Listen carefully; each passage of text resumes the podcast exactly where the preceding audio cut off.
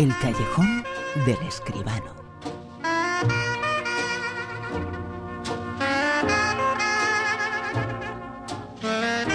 Con José Manuel Escribano. Muy buenas, José Manuel. Buenas noches, Bruno. ¿Qué tal? Hay autores eh, como el que hoy va a protagonizar este comienzo del eh, callejón, John Le Carré, que parece que además eh, de grandes novelas escriben grandes guiones cada vez Pues que se ponen delante de la máquina, ¿no? Es verdad que sí. Yo no sé cuántas y cuántas películas se han llevado ya a, la pantalla de sus novelas, ¿no? John Le Carré es un formidable escritor, dueño de un, de un ambiente especial en, en todas sus eh, novelas y muchas de las veces las películas pues han conseguido trasladar ese ambiente a la pantalla. Eh, en esta que, de la que vamos a hablar ahora mismo, pues ahora veremos si también se ha logrado. Es la historia de una joven pareja británica, viaja a Marruecos y allí conoce a un ruso que pertenece a la mafia y que se dedica a lo que se dedican ellos. Estos eh, que pertenecen a la mafia, a blanquear dinero. Y es el título de la película, es el siguiente, un traidor como los nuestros. Pensé que no tenía más que entregarlo y ya está. Me dijo que sus hijos morirían si no lo hacía. ¿Y usted le creyó? No puedo dejar de pensar en él, en su familia. Nunca habíamos tenido un confidente tan dentro de la cúpula de la mafia rusa. Políticos, abogados y banqueros reclutados por los rusos aquí, en Londres. ¿Qué pide? Asilo para él y su familia. El problema es que solo tratará con nosotros si usted está allí en París. No puedo implicarme. Ya está implicado. Soy una amenaza para Moscú, para el Kremlin. Yo sé de dónde procede el dinero. Necesito una prueba de que están pagando a toda esa gente. Ha dejado de respirar, profesor. Calma. Hay tópicos, hay Sí. creencias eh, y precisamente esta película va sobre un tópico, una creencia que para nada representa la realidad. Eh, Hay muchos rusos que son fantásticos en todo el mundo, pero algunos pertenecen a la mafia rusa, ¿no? Pues sí, pues sí, efectivamente. De eso va la película Un traidor como los nuestros. La ha dirigido Susana White y los protagonistas son Iwan McGregor, Stellan Skarsgård, Naomi Harris, Damian Lewis. Eh, esta mujer, la británica Susana White, es eh, realmente una realizadora de, de televisión, aunque también ha hecho ah, una película. Dirigió La Niñera Mágica y el Big Bang en el año 2010 y ahora le han encargado pues este thriller como decíamos, extraído de una novela de John Le Carré. Y como apuntaba también, el mayor reto es siempre trasladar a la pantalla precisamente ese ambiente, ese aire de las obras de su genial compatriota. Creo que en gran parte en esta película se ha conseguido. El protagonista de la historia es este hombre al que acabamos de oír, Perry, un modesto profesor universitario que con su mujer Gail está de vacaciones en Marrakech tratando de recomponer su matrimonio que no pasa precisamente por un buen momento. Y una noche Perry conoce a Dima, un millonario ruso de una personalidad tremenda. Eh, Se hace amigo de Perry, lo lleva de fiesta en fiesta, hasta que le muestra sus verdaderas intenciones, que como hemos oído, eh, son que entregue un misterioso pendrive con información a las autoridades del Servicio Secreto Británico.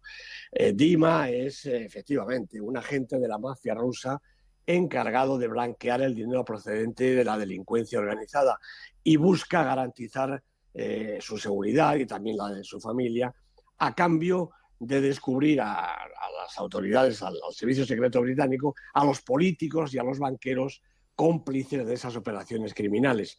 Lo malo del asunto es que Perry y por tanto también Dima tiene que confiar en Héctor, un agente de dudoso proceder y con más de un secreto a cuestas, eh, yo creo que como debe ser en un relato de este calibre y seguramente también en la vida real. De esto hay gente que sabe muchísimo más que yo. Bueno, con esos ecos oscuros, viciados de las páginas de John Le Carré, la película retrata con creciente intensidad el mundo de los mafiosos y de los políticos y sobre todo, que este es el meollo de la película, el desconcierto y la inquietud de la pareja, unas personas normales y corrientes atrapados en un mundo sórdido y muy peligroso en el que se mezclan gángsters, espías, traidores y corruptos y en el que nunca se sabe con certeza quién está al lado de la ley y quién en contra. La verdad es que ha dado para muchísimo, tanto en la literatura como en el cine. Los en viajes a Marruecos, eh, parece que la magia de esa tierra eh, proporciona también que la magia de los eh, dedos a la hora de escribir sea mucho más importante, ¿no? ¿Cómo Pues no olvidarnos y no acordarnos de una figura como Paul Bowles, que precisamente Claro. se hizo grande con una de esas novelas, uno de esos en viajes, ¿no? Efectivamente, así es. Y tú que conoces esa zona, porque has estado allí y has vivido, yo creo que intensamente ese mundo, sabes cuánto hay de verdad en estas historias y cuánta es la fascinación de, de- de estas tierras y de estos personajes, ¿no? Sea en las novelas de Le Carré o sea en, en el reporte, en el reportero, por ejemplo, la novela, la película que hizo Antonioni, ¿no? Eh, realmente es un sitio fantástico. La verdad es que Tánger, Marrakech, eh, son mundos eh, verdaderamente fascinantes en Sí. donde te- se encuentra uno de todo y de todas las nacionalidades. Y cuando alguien dice que algunas ciudades en España son cosmopolitas, no, que vayan a Marruecos y verán lo que es cosmopolitismo vivo y duro, ¿eh? Efectivamente, estoy seguro. Bueno, pues eh, la película que hoy ha tratado y de la que nos ha hablado José Manuel Esquivano es un traidor como los nuestros, eh, pero hay mucho más. Hay eh, películas en la actualidad, películas del otro lado del mundo, del otro lado del charco, latinas.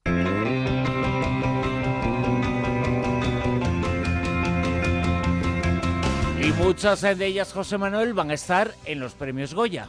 Pues sí, ya se saben todas las películas candidatas, candidatas en primera instancia a los Goya, prácticamente películas españolas, todas las que se han estrenado, y películas eh, iberoamericanas, en esta ocasión hasta 16, una cifra eh, récord. Es verdad que de estas 16 películas, la mayoría son desconocidas para el público y yo diría que también para la crítica, es, es es casi normal, porque casi todas las cinematografías latinoamericanas son, salvo excepciones de, las excepciones de rigor, pues muy poco populares fuera de sus respectivas fronteras.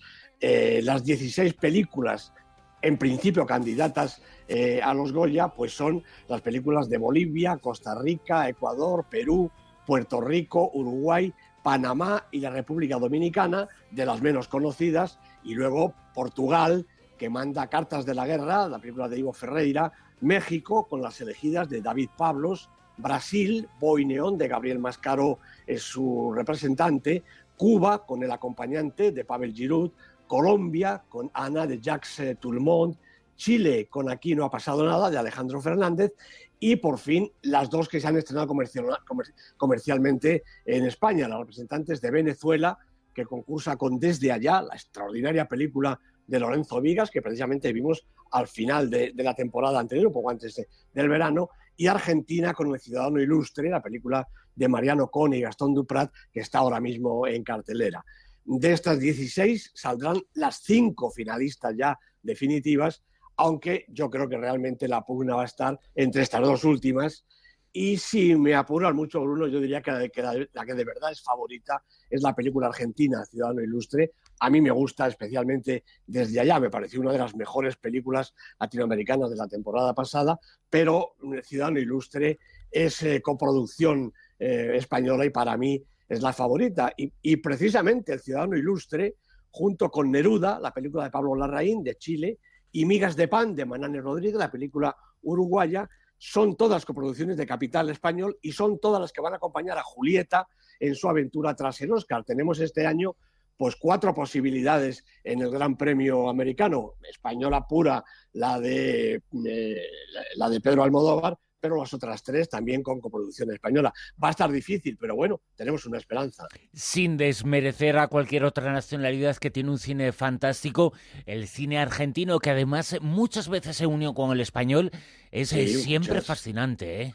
Bueno, ahí está El Oscar del secreto de sus ojos, también coproducida con España, película argentina, y que se llevó eh, el Oscar hace unas pocas temporadas, de manera que esa calidad está demostrada. Y el cine argentino que nos llega aquí a España, coproducido o no, yo creo que siempre tiene un marchamo de calidad, como lo tiene esta estupenda película, El Ciudadano Ilustre. Ojalá, mm, bueno, yo creo que el Goya lo tiene casi seguro, ojalá no me equivoque, y en el Oscar a ver qué suerte tiene.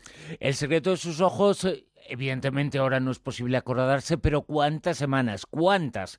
Decenas de semanas estuvo en el Super 10, ¿eh? Pues efectivamente, no me acuerdo exactamente, pero fueron muchísimas. Fue una de las películas campeonas de la temporada, campeonas en el Super 10, campeonas en España, porque yo creo que le gustó a todo el mundo y campeonas en todo el, en todo el mundo. Es que es una película fantástica y fascinante, que estuvo en el Super 10 muchísimo tiempo. Vamos a conocer quiénes están esta semana en el super10.com, ahí están todos los datos y acá hablamos de las 10 primeras películas.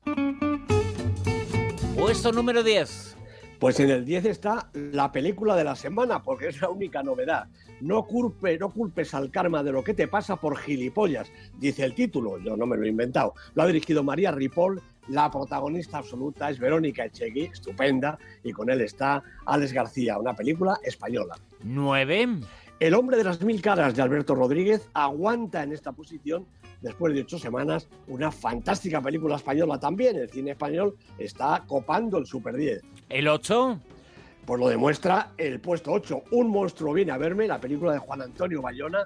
Seis semanas en la lista, también manteniendo la posición. En el 7. En el 7 está Trolls, fantástica película de animación dirigida por Mike Mitchell y Walt Dom. Tres semanas en la lista. 6. Precisamente El Ciudadano Ilustre, la película de Gastón Duprat y Mariano Conde, la que acabamos de hablar, es argentina con parte española. En el 5. En el 5 está El de Paul Verhoeven, repite la posición después de siete semanas con una maravillosa Isabel Huppert de protagonista. En el 4. Café Society de Woody Allen, ya lo hemos dicho todo de esta película. 12 semanas en la lista, Woody Allen siempre es un maestro. Repite la cuarta posición. En el 3. Historia de una pasión de Terence Davis también repite después de seis semanas con Cynthia Nixon, una actriz verdaderamente maravillosa. En el 2. Pues otra película española, Bruno. Tarde para la ira, una de las películas españolas del año, la película de Raúl Arevalo, es Super 10, 10 semanas en nuestra lista. Y en lo más alto, puesto número 1. Bueno, pues fantástico. Sigue aquí Clint Eastwood con su Sully, la historia del piloto que salvó su avión aterrizando, si se puede decir así, en el río Hudson. Dos semanas en la lista, las dos en todo lo alto. Y se demuestra en esta lista el fantástico momento que vive el cine español, ¿verdad? La Sin mitad ninguna. de los que están en el Super 10, en las mitades de esas eh, películas, hablan español y es por algo, se está haciendo gran cine. La gente tiene que ir a verlo. Es quizá lo que falta, pero cada vez menos, ¿eh? Es verdad, es verdad, eso es lo que falta, porque es verdad, yo no recuerdo, al fin, eh, me parece que esta es la semana 948 del Super 10, naturalmente no me acuerdo, pero creo que pocas veces, pocas, pocas, ha habido tanto cine español en nuestra lista. Es el gran momento del cine y lo que tú dices, Bruno, ojalá la gente vaya por fin a los cines a ver nuestro cine. Y gracias al Super 10, a José Manuel Esquivano, conocemos eh, mucho más de, cine, de todas las características, de, de- de todas eh, las nacionalidades y, por supuesto, también de la española. José Manuel, nos escuchamos el próximo fin de semana. Pues hasta luego, Bruno, un abrazo muy fuerte.